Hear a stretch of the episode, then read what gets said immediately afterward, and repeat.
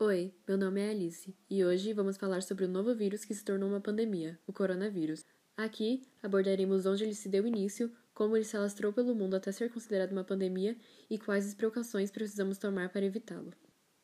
Abordaremos também as maneiras de contaminação e seus sintomas, que podem ser facilmente confundíveis com a gripe e outras doenças, o que muitas pessoas desconhecem e que acaba sendo um perigo para toda a população, já que muitas pessoas sem acesso às informações podem demorar demais para descobrir a doença ou não levá-la a sério.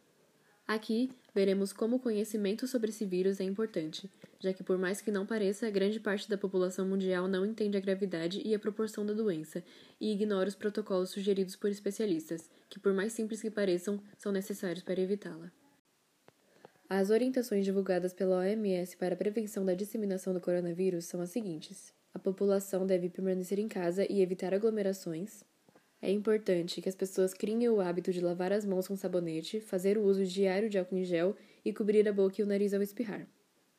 As pessoas não devem emprestar objetos de uso pessoal umas às outras, e se a saída de casa for necessário, é importante usar uma máscara. Meu nome é Matheus e eu vou falar um pouco do vírus sobre o mundo. Os Estados Unidos é o país com mais mortes, passaram de 40 mil. Nova York é a cidade que tem mais da metade das mortes por ser um centro comercial. O presidente Donald Trump assumiu que demoraram a tomar as devidas, devidas medidas em relação à pandemia. Apesar de tudo, acreditam que passaram pelo pico do contágio. Outro dois, outros dois fatores foram os testes que atrasaram e não podiam identificar quem tinha doença ou não. Além de não terem saúde pública, as pessoas não terem a condição de pagar os procedimentos. Por isso elas não usam os hospitais, essas coisas. Dois países que são exemplos nessa pandemia é a Nova Zelândia e a Alemanha. A Alemanha, apesar de ter muitos casos, tem baixíssima taxa de mortalidade. O país adotou a medida de isolamento e fez, faz muitos testes por dia. A Nova Zelândia é um dos países com menos mortes por causa do corona, não chegam a 10 e tem cerca de 1.300 infectados. O país está em total confinamento e fechou todas as suas fronteiras. É, os, os outros países consideram essa uma medida um pouco mais agressiva, de tendo em vista todas que eles tomaram. Oi, eu sou o Matheus Spedini e eu vou falar um pouco onde tudo começou. Bom, o vírus responsável pelo Covid-19 é apontado como uma variação da família coronavírus. A princípio, as autoridades de Wuhan trataram a doença como um tipo de pneumonia. Os casos têm sido associados ao mercado público de frutos do mar em Wuhan. O local foi interditado no dia 1 de janeiro.